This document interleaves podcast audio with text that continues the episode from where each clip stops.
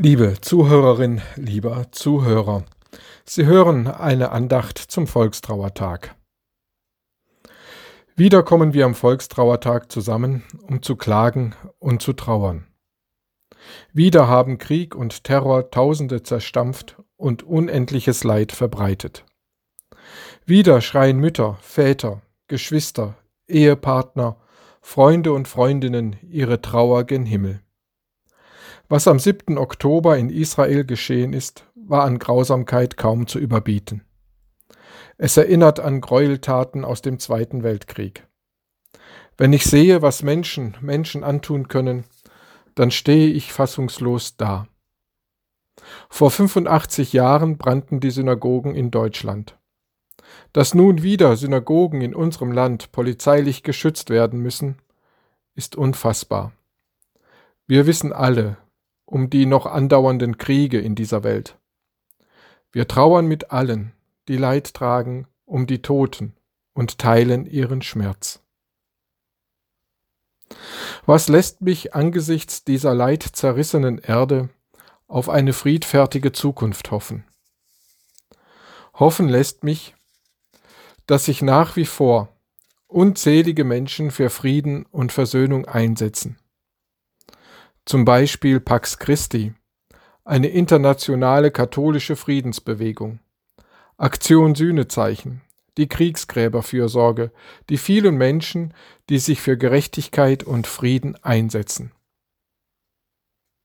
Auch für den Nahen Osten leuchtet ein kleines Hoffnungslicht, das westöstliche Divanorchester. In diesem Symphonieorchester spielen junge Menschen zwischen 14 und 25 Jahren. Sie alle stammen aus Palästina, Iran, Syrien und Israel. Daniel Barenboim, ein international renommierter Dirigent, leitet dieses Orchester. Er schreibt in seiner Friedensbotschaft nach dem 7. Oktober Unsere Friedensbotschaft muss lauter denn je sein.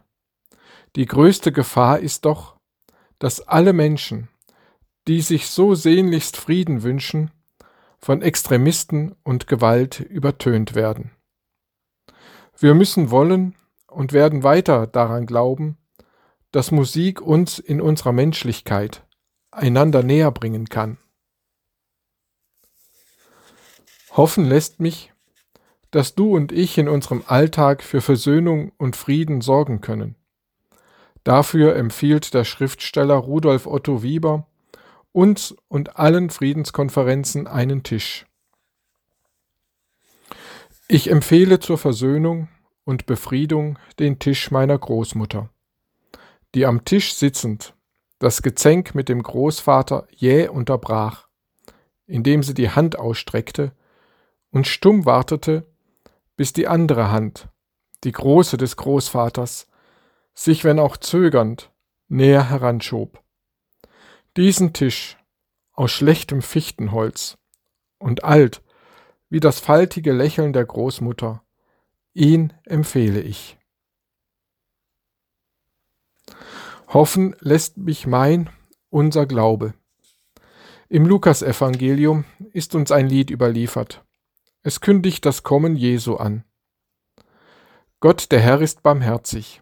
Darum wird uns besuchen das aufgehende Licht aus der Höhe. Es scheint denen, die sitzen in Finsternis und Schatten des Todes. Es richtet unsere Füße auf den Weg des Friedens. Licht, Licht, Licht über diese dunkle Welt. Licht, Licht, Licht mitten in dieser Welt. Licht, Licht, Licht in meinem Herzen manchmal wie die Sonne, die aufgeht in ihrer Pracht, manchmal nur wie das Licht einer kleinen Kerze.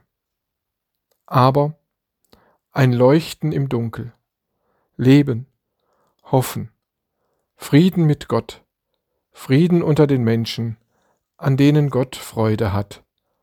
Amen.